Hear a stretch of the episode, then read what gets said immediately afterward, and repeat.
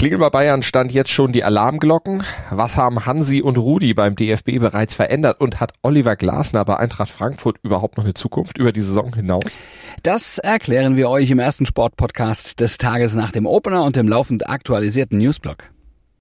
Darüber spricht heute die Sportwelt. Stand jetzt Der erste Sportpodcast des Tages. Meinungen, Hintergründe und Analysen Stand, Stand, Stand, Stand. Jetzt mit Malte Asmus und Andreas Wurm. Top-Thema. Der FC Bayern ist erstmals seit dem zwölften Spieltag nicht mehr Tabellenführer in der Fußball-Bundesliga. Sie spielen die schlechteste Saison seit elf Jahren. Zumindest auf dem Papier wäre mir gar nicht so aufgefallen, aber ähm, aber de facto ist es ja so, wenn Dortmund es sogar schafft, an eins zu kommen, muss man in München jetzt alle Alarmglocken hören und ähm, Alarm ausrufen? Ja, ich glaube schon. Das ist Klagen auf sehr hohem Niveau und auch Alarm auf sehr hohem Niveau, aber doch eben, nachdem du gesagt hast, schlechteste Saison seit elf Jahren, ja, ist es, ist es. Aber und vor allem muss man sich eben vor Augen führen, dass sie vor elf Jahren eben letztmals nicht Meister wurden und alles, was nicht Meister ist, ist natürlich schlechter und regt dann natürlich auch dazu an, Alarm auszulösen. Ja, es besteht nämlich wirklich die reelle Gefahr, dass diese Saison dann tatsächlich ohne Meistertitel ja zu Ende gehen sollte, dass sich das wiederholt mit dem von vor elf Jahren. Es spielt ja so ein bisschen all denen in die Karten, die jetzt sagen, ach, es war so langweilig und schon wieder Ja. Bayern und so und und aber irgendwie alarmiert's jetzt doch, weil es ja auch irgendwie ein gewohntes Bild war, ja, und jetzt eben nicht der der Fall eintritt, dass wenn die Bayern schwächeln, die anderen nicht da sind. Dortmund ist diesmal dann doch näher dabei, als man das gedacht hat. Aber gucken wir mal auf die Bayern. Ich meine, sie können es doch. Ne? In der Champions League schaffen sie es ja mit Dominanz, mit Wille, mit Gier, von Sieg zu Sieg zu eilen. Die Ergebnisse, die sie da einfahren, sind ja sensationell. Aber was ist los in der, in, in der Liga? Da sind sie träge, da sind sie fahrig. Da, da machen sie völlig unnötige Fehler. Ja, und das ja nicht nur zuletzt jetzt am Wochenende gegen Leverkusen, sondern viel zu häufig in dieser Saison. Da haben sie so viel liegen lassen. Das ist man von ihnen tatsächlich nicht gewohnt. Ja, und das muss Julian Nagelsmann vor dem Duell jetzt in diesen 14 Tagen gegen Dortmund, wenn es dann losgeht am 1. April, bis dahin abgestellt haben. Naja, wobei das Kaliber Dortmund vielleicht die Bayern eher dazu animiert, ne? Also da, vielleicht zeigen sie dann ihr Champions League Gesicht. Immerhin ist ja Dortmund sowas ähnliches wie Champions League. Ja, könnte ich mir auch vorstellen, dass das sie dann wieder aufweckt, dass das tatsächlich so eine Situation ist. Aber auch über dieses Spiel hinaus müssen sich die Bayern ja doch mal ein bisschen verändern. Da muss sich ja was tun. Also denn in dem Spiel wird ja jetzt die Meisterschaft noch nicht völlig entschieden. Danach kommen ja noch genug Spiele, wo sie dann auch letztlich, sollten sie denn gegen Dortmund gewinnen, äh, danach noch wieder was vergeigen können. Also die medizinische Abteilung muss jetzt erstmal eins machen. Sie muss Jamal Musiala so schnell wie möglich wieder fit bekommen für diesen Kick. Aber was muss Julian Nagelsmann jetzt machen?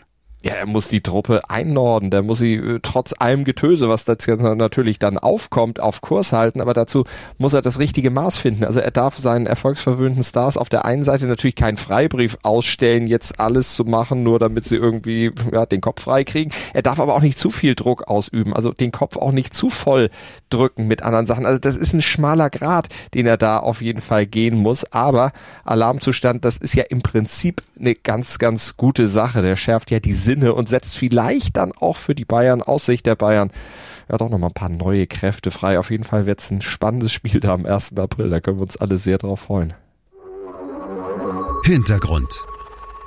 Seit gestern bereitet sich die deutsche Fußballnationalmannschaft auf die Länderspiele gegen Peru und Belgien vor, arbeitet dran, bis zur Heim-EM 2024 wieder ja, zum liebsten Kind der Deutschen zu werden. Ja, und damit das auch klappt, haben sich DFB-Sportdirektor Rudi Völler und Bundestrainer Hansi Flick auch ein paar Dinge schon mal ausgedacht. Ein bisschen was verändert. Zum Beispiel soll es ja kinderfreundlichere Anstoßzeiten geben.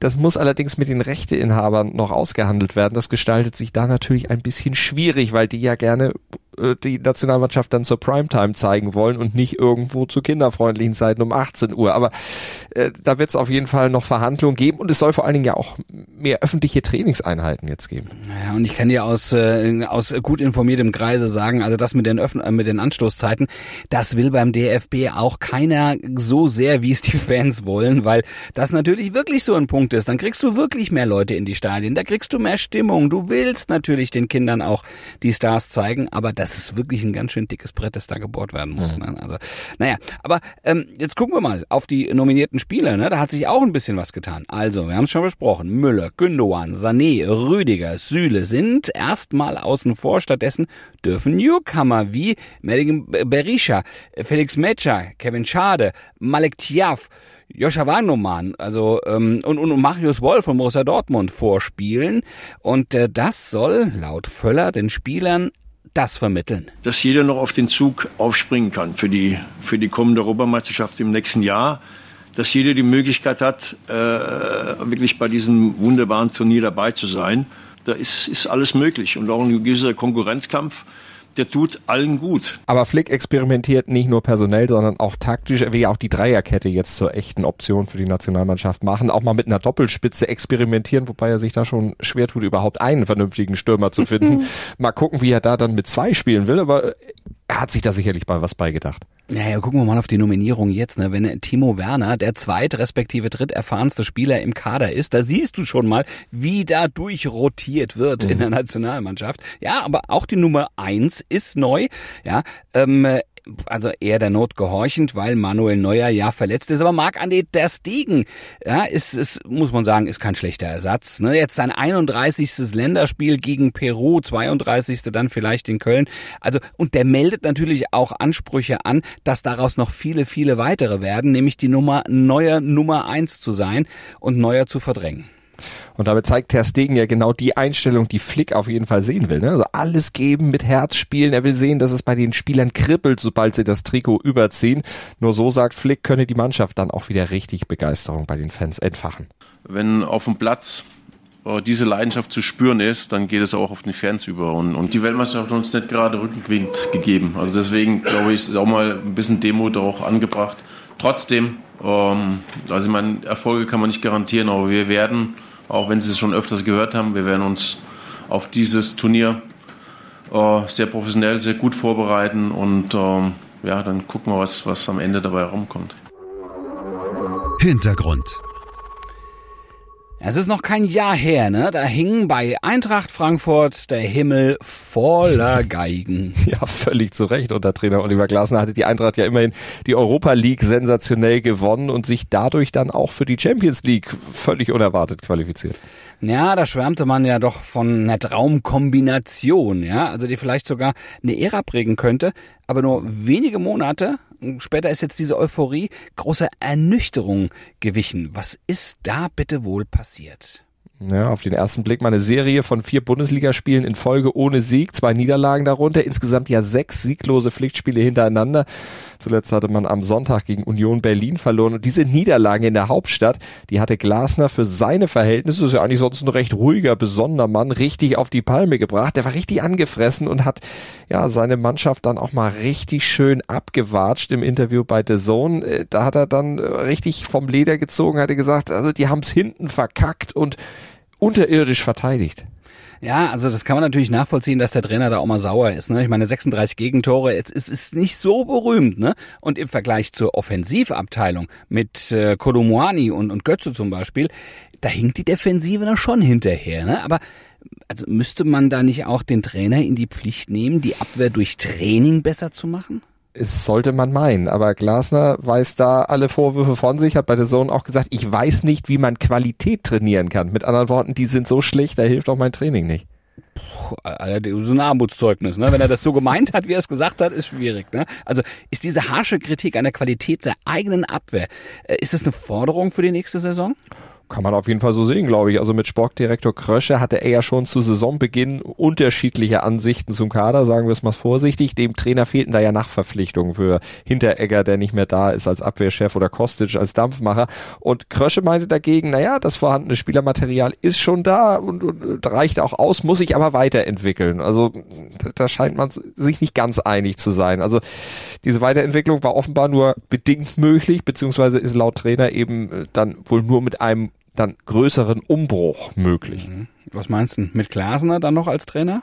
Tja, noch hat er Vertrag bis 2024, wie man in Hamburg sagt, aber er hat auch ein Angebot für eine Vertragsverlängerung vorliegen, also darüber hinaus. Aber diese Kritik klingt für mich jetzt nicht so, als würde Glasner Stand jetzt das um jeden Preis annehmen wollen, dieses Angebot, zumal er seit dem Europa League-Sieg ja auch durchaus begehrt ist, äh, auch woanders durchaus unterkommen würde und sich vielleicht dann entsprechend auch interessantere Aufgaben als ein Umbruch bei Frankfurt ohne europäische Spielberechtigung dann bieten könnte. Das bringt der Sporttag. Stand jetzt.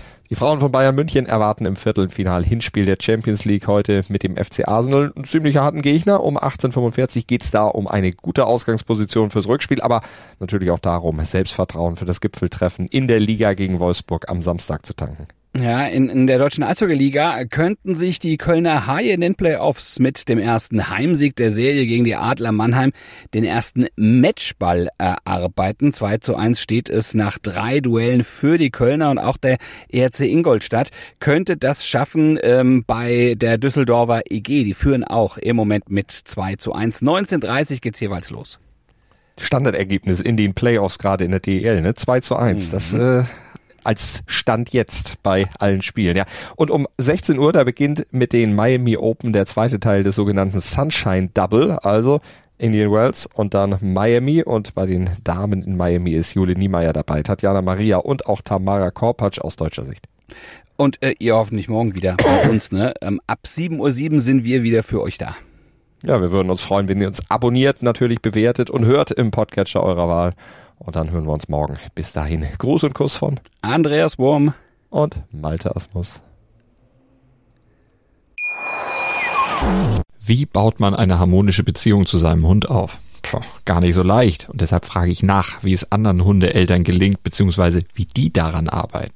Bei Iswas Dog reden wir dann drüber. Alle 14 Tage neu mit mir, Malte Asmus und unserer Expertin für eine harmonische Mensch-Hund-Beziehung, Melanie Lippisch. Iswas Dog? Mit Malte Asmus. Überall, wo es Podcasts gibt.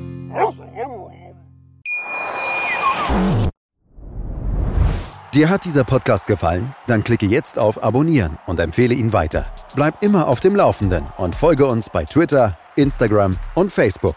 Mehr Podcasts aus der weiten Welt des Sports findest du auf meinsportpodcast.de.